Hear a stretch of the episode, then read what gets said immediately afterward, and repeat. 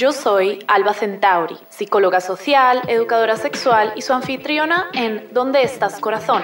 Un podcast producido por Camino en el cual recibiremos sus consultas sentimentales y trataremos de resolverlas de la mano de invitades muy especiales.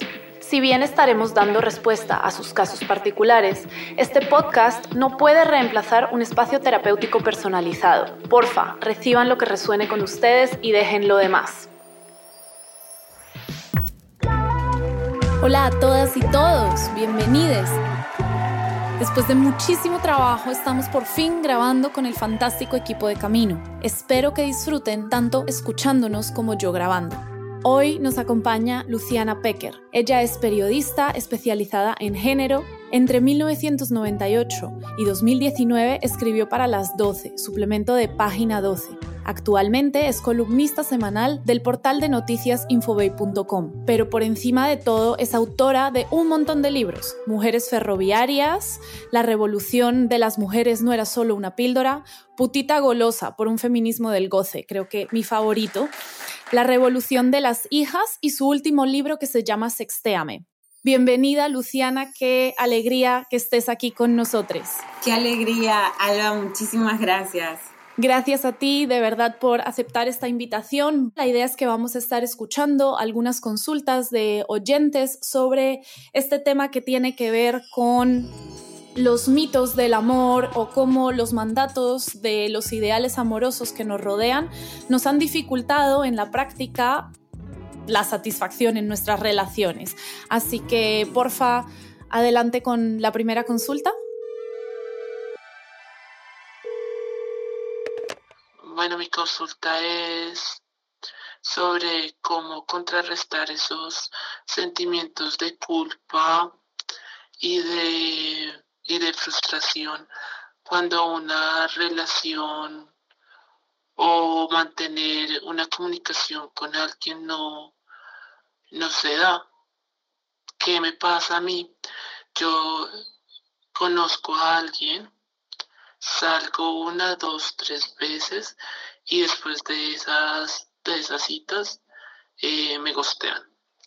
O solo me responden y dejan de demostrar interés hacia mí. Y eso siempre, siempre me pasa. Eh, y yo me siento mal, me siento mal porque las cosas no se dieron mágicamente, o porque yo no di la talla, o porque yo hice algo inconscientemente que no, les, no le gusta a esa persona, pero no como se desconectan Mm, dejamos de, hablarnos, pues nunca sé exactamente qué es lo que la otra persona pensaba.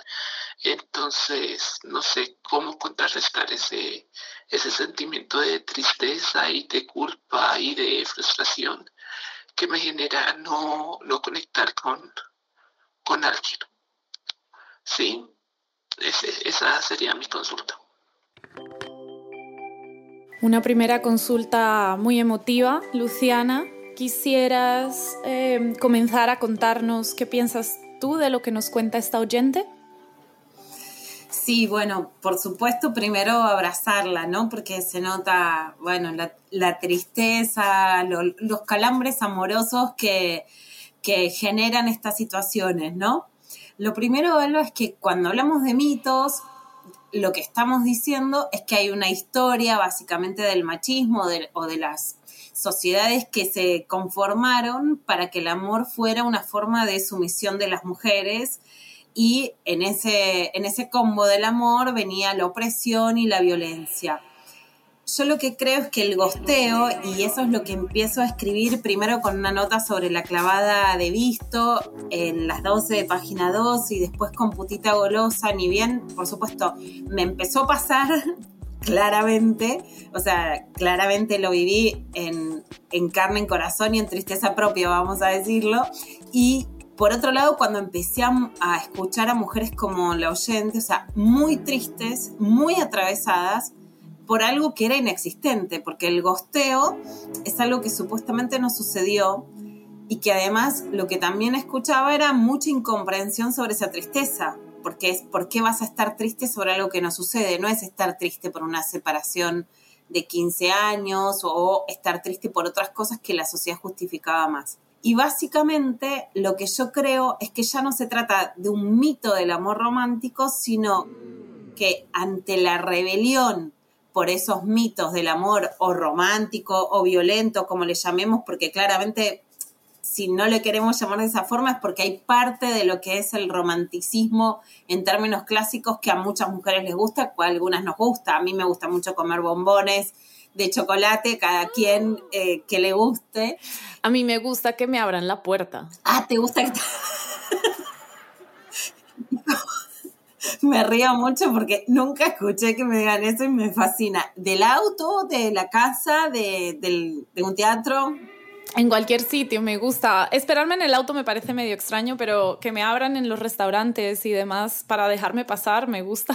Me encanta esa definición, Alba. Mi tía abuela decía que te dejaban pasar en el colectivo, en realidad era para verte las piernas, ¿no? Cuando lo hacían todos masivamente era más acosador, más turbio, pero cuando te lo hace en la que te gusta, claro, tiene esa cosa entre protectora y de, cortejo sexual que es súper sexy. Me, encanta esa definición.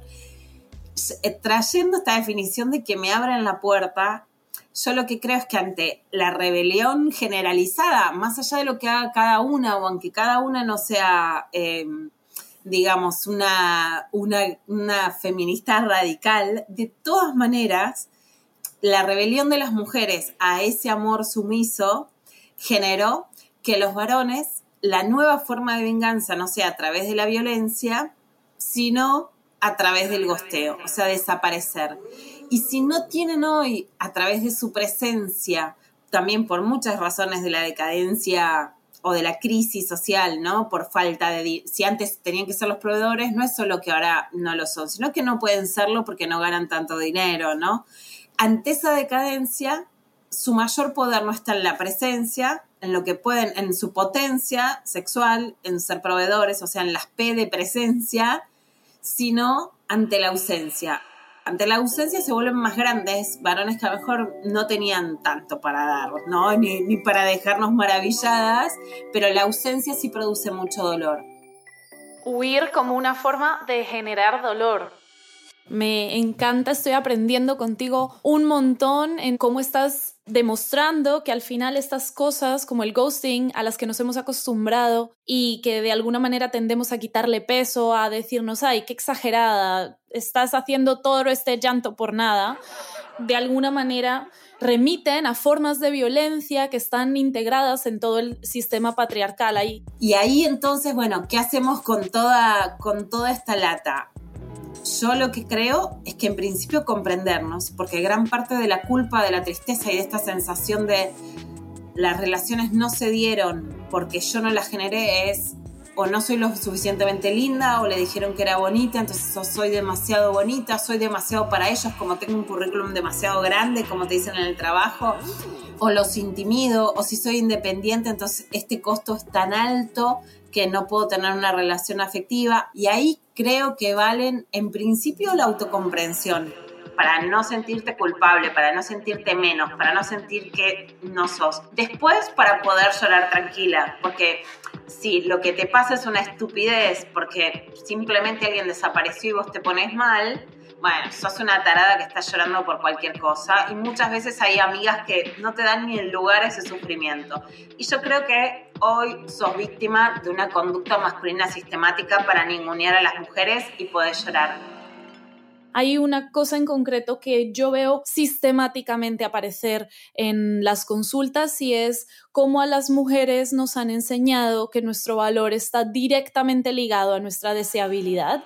Y entonces en el momento en el que no logramos tener este, ocupar este lugar que nos han dicho que es el más valioso para nosotras, que es básicamente el de objeto sexual, pues se nos mezclan un montón de emociones que van ligadas a creencias de no ser suficiente, que tú estabas mencionando ahorita también, como inseguridades sustentadas en, nuestra esencia. Es como si no logro tener este lugar de deseabilidad para, para, las personas a mi alrededor desde un contexto erótico principalmente o romántico, es que no valgo, no tengo éxito en la vida, soy una solterona perdedora Y entonces para mí hay una cosa esencial cuando hablamos de culpa y es entender que la culpa es una emoción que se genera cuando yo siento que mis acciones no están alineadas con los valores o los míos propios o los sociales. Entonces voy a sentir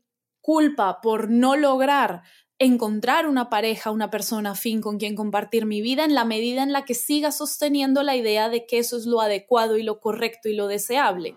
Entonces hay dos opciones a la hora de querer salir de esta culpa que en general es una emoción desagradable y es o me acerco hacia el valor que me están inculcando y lo compro completamente y acepto que vivo en una sociedad que me ha enseñado que mi valor es proporcional a mi deseabilidad y sigo buscando esto que me han dicho que tengo que encontrar para estar satisfecha o rediseño un poco la idea, que es lo que terminan haciendo muchos de los activismos de diversidad relacional, en donde este mandato de para ser valiosa tienes que tener pareja de alguna forma, eh, lo, lo reconstruyo a algo que me funcione un poco más. Entonces, el hecho de que no tenga una relación de pareja significativa no significa que mi valor sea menos en, en esos momentos.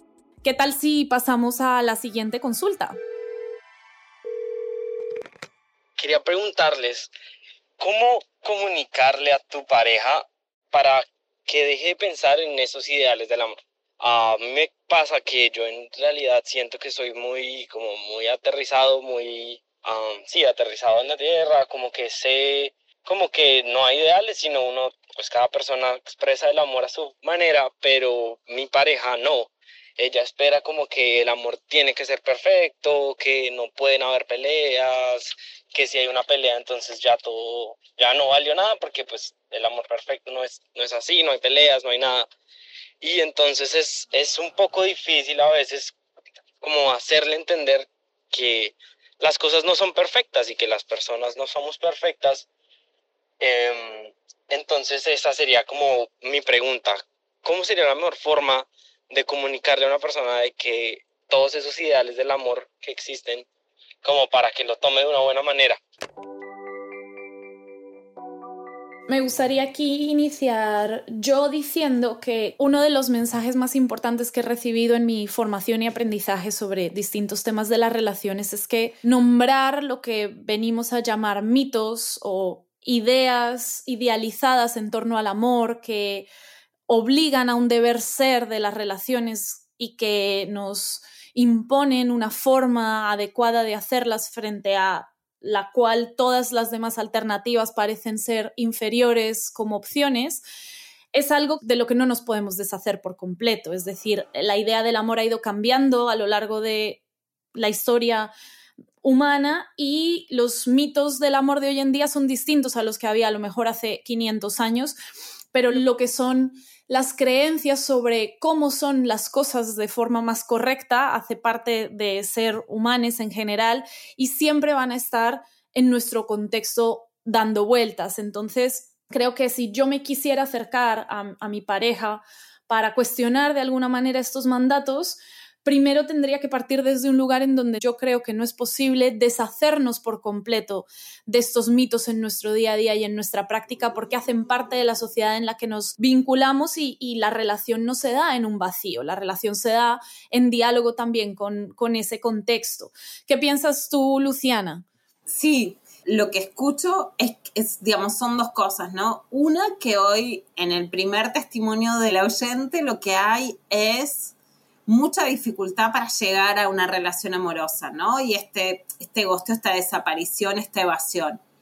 Y eso convive con expectativas de relaciones clásicas en donde un poco no como en las películas o como en o como en las publicidades de artículos de limpieza donde todo brilla con una varita mágica. Y es cierto que así como las sociedades están polarizadas políticamente, ¿no? También en el amor hay algo muy dividido. Y entonces sobreviven las relaciones muy clásicas o la desaparición y son muy difíciles los caminos intermedios de construcción de una pareja donde recurrentemente, por lo menos el, chico hablaba de que las discusiones estaban bien y que eso no era dramático, ¿no? O sea, la, la construcción que asume el conflicto, ¿no? Entonces, creo que eso es importante y es importante entender que en un mundo donde o el amor desaparece o el humor es o el humor y el amor son muy convencionales, la construcción tiene que incluir el conflicto, ¿no? Y eso está bien. Por supuesto que a veces también puede ser que una mujer la, la asuste la pelea, porque la pelea incluye ciertos aspectos de la masculinidad que pueden ser muy machistas y que entonces él que es el que nos está hablando, no se dé cuenta que cuando él pelea puede poner en juego cosas que a ella le hagan mal. Entonces que por eso ella quiere evadir la pelea, ¿no? Y a veces puede incluso no darse cuenta que son cosas que a ella le habrán hecho en el colegio, en su familia, en otros lugares, y que a ella le remitan con situaciones más violentas. Entonces, una cosa es la discusión como conflicto válido y positivo, y otra cosa es la violencia. Y muchas veces las mujeres tenemos tantas experiencias violentas o despectivas que entonces queremos huir del conflicto, ¿no? En segundo lugar, lo que escucho más allá de lo que dice este oyente es que es un momento en donde en muchas veces los varones huyen porque sienten que se les pide demasiado, ¿no? Entonces también huyen de esa expectativa femenina, no solo en relación al amor, sino en relación a ellos, ¿no? Porque a veces los pedidos amorosos, por ejemplo, casarse, tener hijos, verse más veces, irse a vivir juntos, algunas de esas demandas que muchas veces hacen las mujeres o las novias, son demandas que incluyen que ellos tengan dinero, trabajo, una estabilidad, etcétera, que a lo mejor no tienen, que no pueden tener, o que, la, o que hoy en la situación social en la que estamos es muy difícil llegar a eso para, para un varón, o una madurez a la que no llegan o que les asusta. Y entonces también son varones, y yo lo escucho a este oyente en ese sentido diciendo, esto es lo que puedo, esto es lo que tengo, no me pidas más, ¿no? y creo que también, por un lado, los varones tienen que poder escuchar esa demanda femenina sin asustarse, sin creer que es inválida la demanda.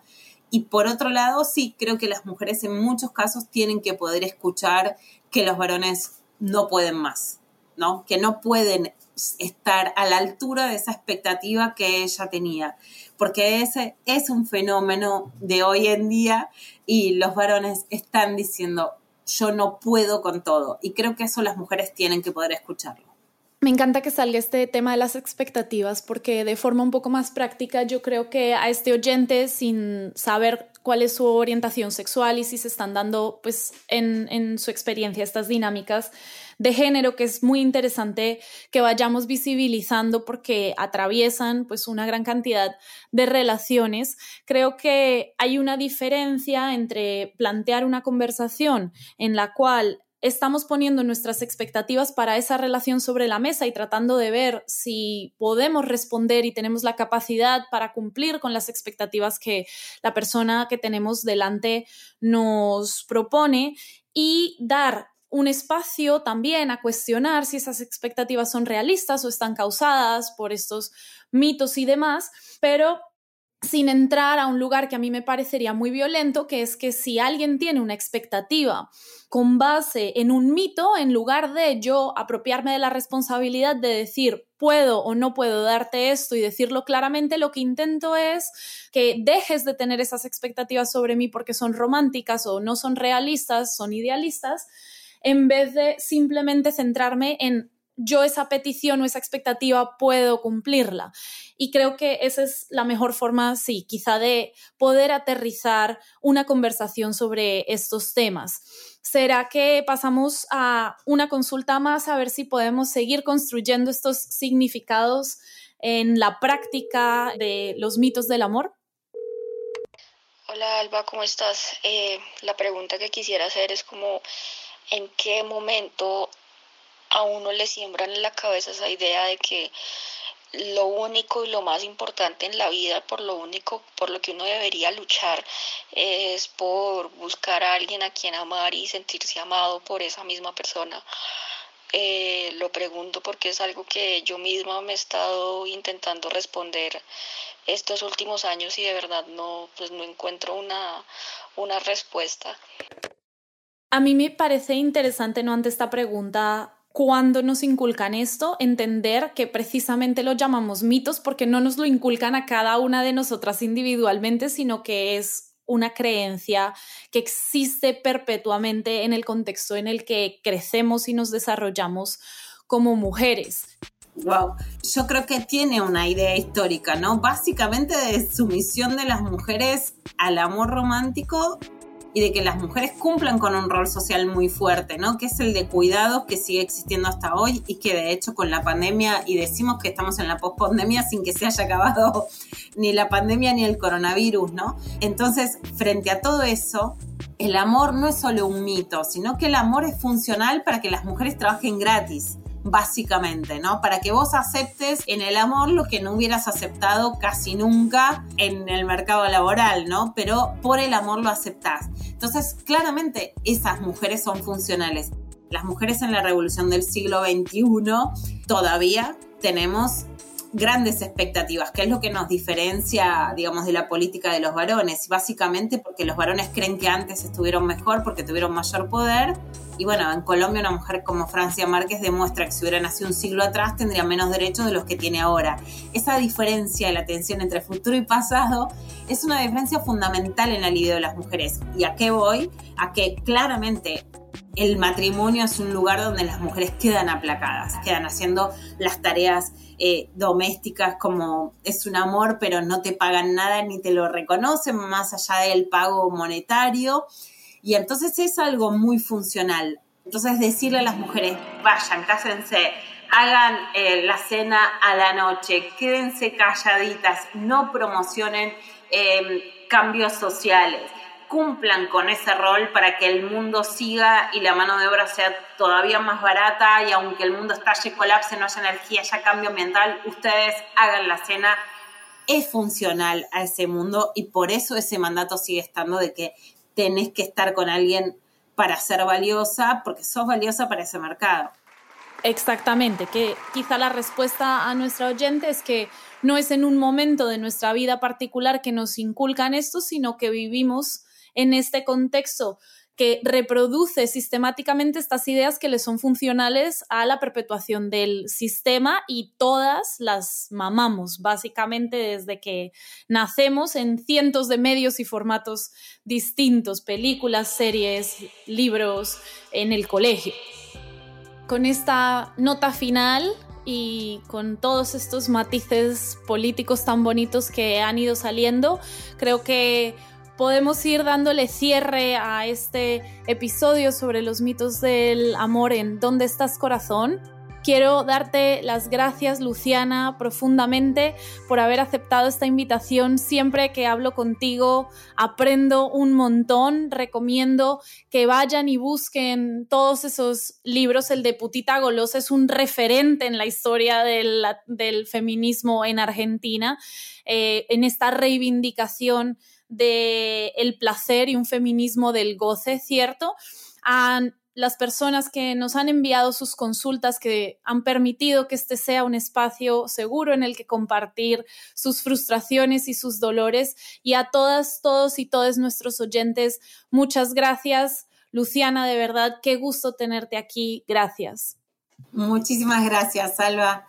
Un beso muy grande y realmente es muy interesante hablar contigo y aprender de tus herramientas. Esto ha sido todo por hoy en este episodio de ¿Dónde estás corazón? Un podcast de consejería romántica para amantes extraviados producido por Camino. Si les gustó este podcast y quieren mantenerse enterados de todas las novedades, les invito a que se suscriban y nos sigan en la cuenta de Instagram arroba donde estás corazón podcast. También desde mi propia cuenta, arroba poliactivismo, estaré compartiendo siempre los nuevos capítulos que vayamos grabando. Nos escuchamos en la próxima.